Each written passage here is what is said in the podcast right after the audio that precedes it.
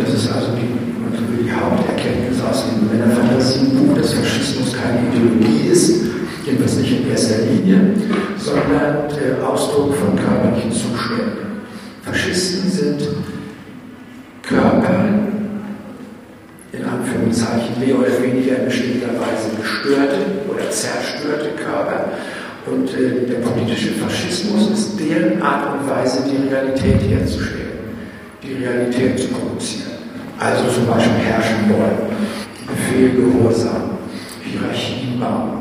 Das wollen äh, Körper, die äh, Gleichheit zwischen Menschen nicht aushalten.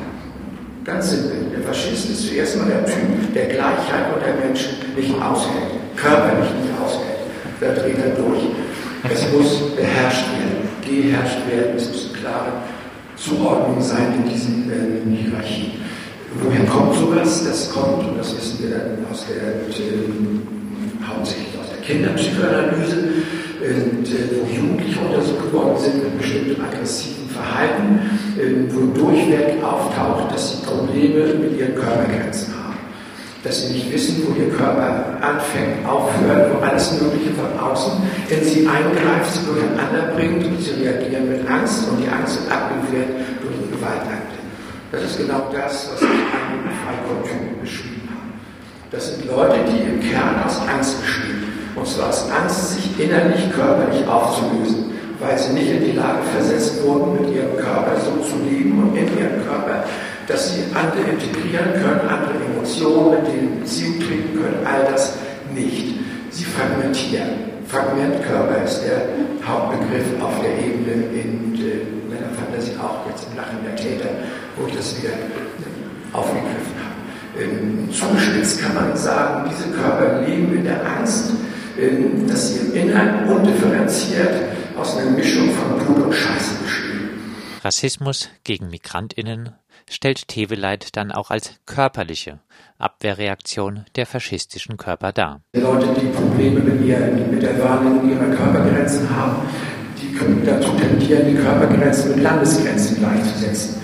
Wenn irgendwer Hitler macht seine ganze Politik in den 30er Jahren da, den deutschen Körper wieder zusammensetzen, Saarland wieder ran, Nordschleswig, Schlesien, Korridor äh, etc. etc., damit äh, diese Grenzgeschichte wieder da ist das Land immer so bezeichnet mit diesen ne, Grenzen in, in, der Weise äh, wie, gestochen.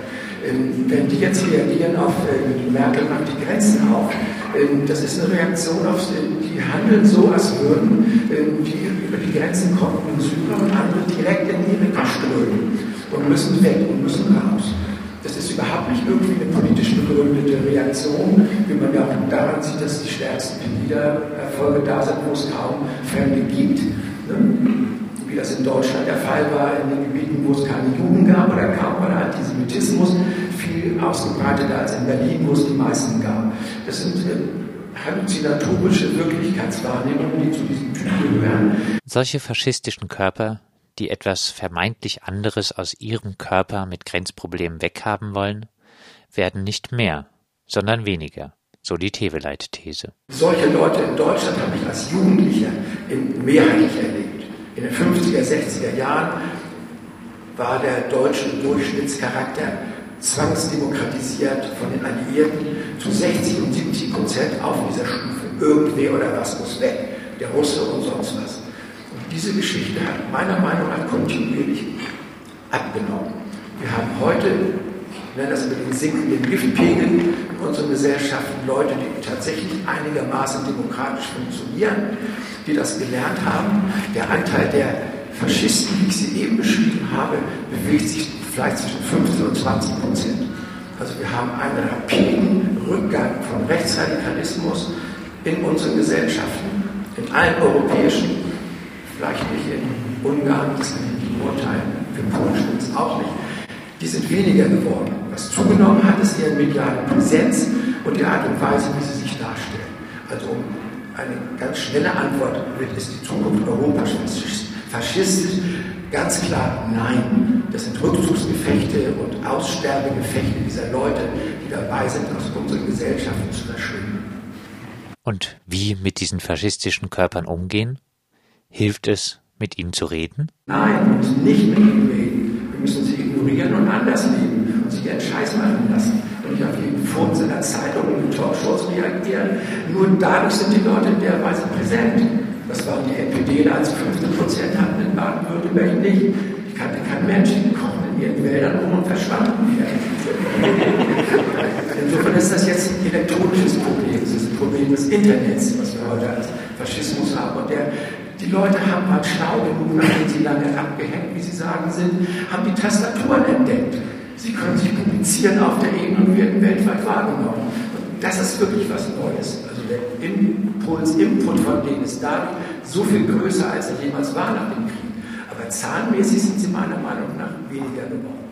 Macht man es sich nicht etwas zu einfach mit der These, der Rechtsradikalismus sei rückläufig und man könne ihn de facto ignorieren? Ich reagiere ein bisschen darauf, was im letzten halben Jahr oder vielleicht zwei Jahren durch unsere Presse geistert und äh, will das an die Wand gemalt als Sieger in Holland, Le Pen in Frankreich.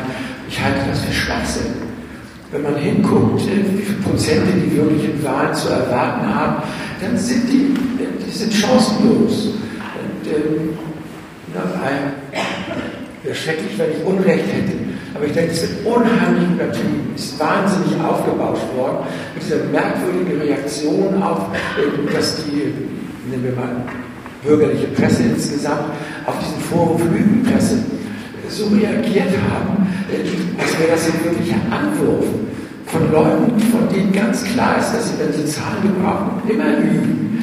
Und äh, wieso fährt man darauf so ab?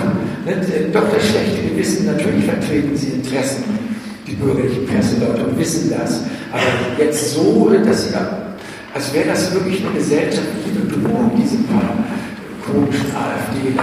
Umfrage heute Morgen ist im Fernsehen Saarland, äh, Voraussage ist 11 Prozent.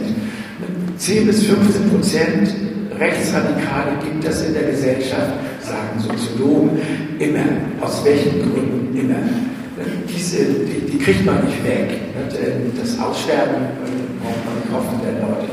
Und in manchen Gesellschaften sind sie wahnsinnig stark und werden gefördert und haben ihre Möglichkeiten. Bei uns ist eben, glaube ich, glaube ich, nicht so. Und wenn man den zweiten Wahlgang Frankreich nimmt, welche 25 Prozent der anderen sollen dann umschwenken auf Le Pen?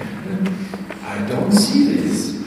Und äh, also von daher denke ich wirklich, lässigerer Umgang damit und vor allem nicht darauf eingehen. Man soll das verbreiten, was man selber für vernünftig hält und leben mit denen, mit denen man zu tun hat, in einer anders vernünftigen Weise und sich nicht dauernd mit diesen blöden Ideologien, die ausgedacht und gelogen sind. Ein, ein einziges Wort Antwort auf äh, Petri. Ne? Lügenfresse, Lügenfresse, Petri. Fertig. Nicht auf jede Provokation von den rechten Lügnern reagieren und nicht die faschistischen Körper mit Aufmerksamkeit aufwerten und dafür sorgen, dass sie sich noch stärker vorkommen so zusammengefasst der erfrischend provokative Klaus Teveleit